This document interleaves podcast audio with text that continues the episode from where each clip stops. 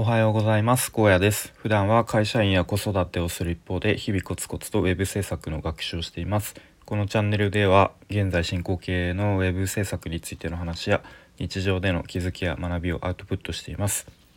と今日は結構くだらないというかなんか結構どうでもいいようななんか軽い、えー、話をしたいと思います。と一応タイトルというかタイトルはツイツイッターにて日本語が読めないやつを読めない人を発見したっていう話をしようと思います。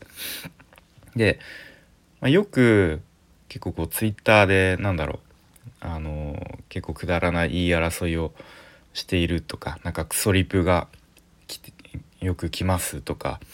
まあ、あとなんかツイッターのツイッター民は結構日本語が読めない人がいっぱいいるとかなんかそういうのをなんかよく見たり聞いたりあのしたんですけれどもあんまり僕自身はなんかそういうクソリプとかまあ僕自身まあ別にそんなフォロワーが多いわけじゃないんでそういうクソいわゆるクソリプが来たこととかはないしなんかあんまそういうなんか無駄な議論なんかこう日本語が読めない人がいるっていうのをあんま見たことがなかったんですけれどもついについにというか先日あこういう人がいるんだっていうのをあの発見しましたっていう話ですね。で、まあ、まずこういうツイートが僕のタイムラインに流れてきました。で読み上げますね。とあまりご存じないかもしれませんが普通に子育てしてるパパは普通に育児ノイローゼになりますっていうまあシンプルなツイートですね。うん、でとまあ僕自身個人的には結構共感する部分があって、うん、確かに、まあ、結構育児のイローゼってまあいわゆるママあの妻の方がなるイメージが大きいかなと思うんですけど大きいかもしれませんが、うんまあ、全然こうパパパパ側夫側もなることあるよなと思って僕が結構子供1人今2人いるんですけど1人目が生まれた時って結構仕事と家庭と、まあ、あとプライベートのなんかバランスがなかなかうまく取れなかったような記憶があるし結構メンタルが、うん、だいぶ不安定な時期があったなって思いますね。うん、まあ別にノイローゼになったわけではないですけれども結構こう、うん、精神的になんだろうな。うん、まあ、さっきも言ったようにその仕事と家庭と、まあ、あとねやっぱ友達付き合いとかもすごくなんかやっぱり飲みの誘いとかもねこうちょっと断らざるを得なかったりしてでもなんかこう付き合い悪いくなりたくないなみたいなまあなんかそういうのとかもありつつ、うん、結構うん難しかったですねそのメンタルをこう健全に保つというか、うん、そういうのが。でまあ、結構今の時代ってね、まあ、昔に比べてこうパパがメインで育児するっていうケースも珍しくないと思うんで、まあ、こういう育児のエローゼになるパパも結構増えてきてるのかなっていうふうに思いますね。うん、まあそれはちょっと僕がパッと思い浮かんだ感想でいやそれにが結構バズってたのかな、うん、いろんなこうリプがあってでまあ何気なくこうそれに対するリプを眺めていたんですけれどもその中に1個見つけたんですね。なんかあこういうこと書いちゃう人がいるんだって。でそれをちょっと読み上げますね。でそれは当然のことでしょう。妻がそういう状態になるのに夫だけはそうならずにならずに育児できるわけがないって思いますね。まあ、ちなみに女性ので多分こう子育てを、まあ、今しているのか、まあ、終わったのかっていう方だと思うんですけど、うん、なんか結構その文面から感情的になってるのが伝わってきてで、まあ、このリプからこう読み取れるなんだろうなこうもっとあの裏のメッセージというか裏というかどどういうメッセージかなっていうのはいやなんか私たちはもう私の方がもっとずっと大変でしんどいのよみたいな。でなんか夫が育児ノイローゼにならない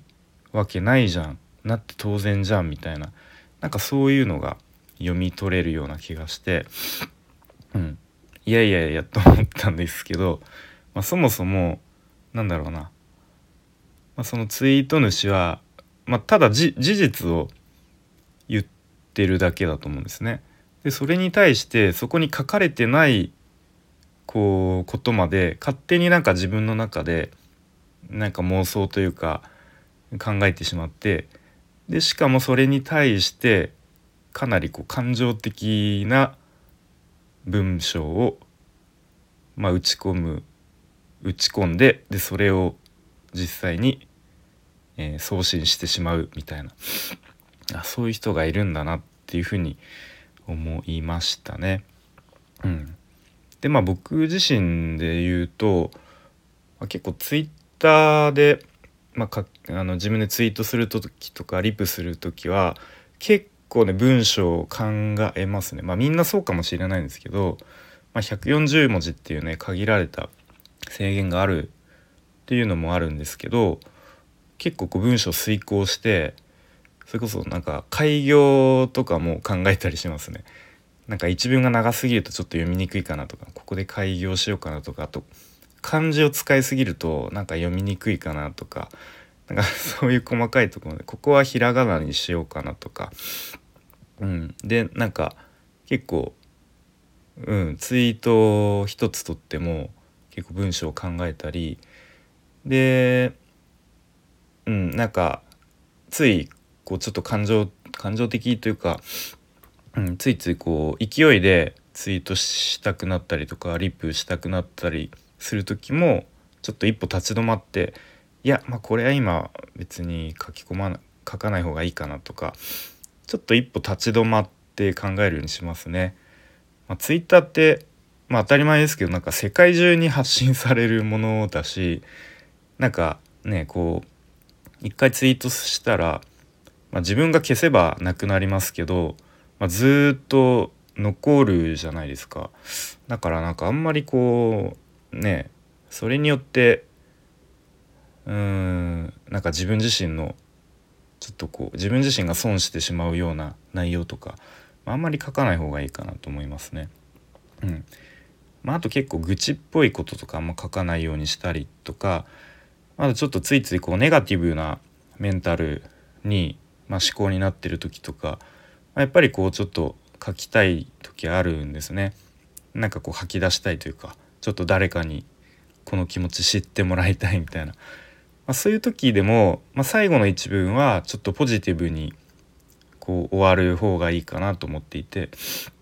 うんまあ、例えば何か仕事で上司に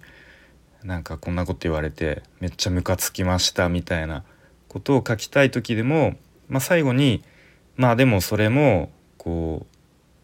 まあ、そういう人もいるんだなっていうふうに、まあ、受け入れて、まあ、前向きにやっていきたいと思いますみたいななんかちょっとそうポジティブな一文で最後を締めると、なんか全然印象が違うかなっていうふうに、まあ、勝手に思ってますね。うん、であでまあささっきの話に戻って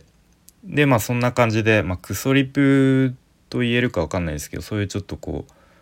こう攻撃的なリプにまたそのツイート主があの返事を返していてでそれが何て言ってたかっていうと「本当おっしゃる通りでございます」っていう すごく大人なというかすごく平和な対応をしていて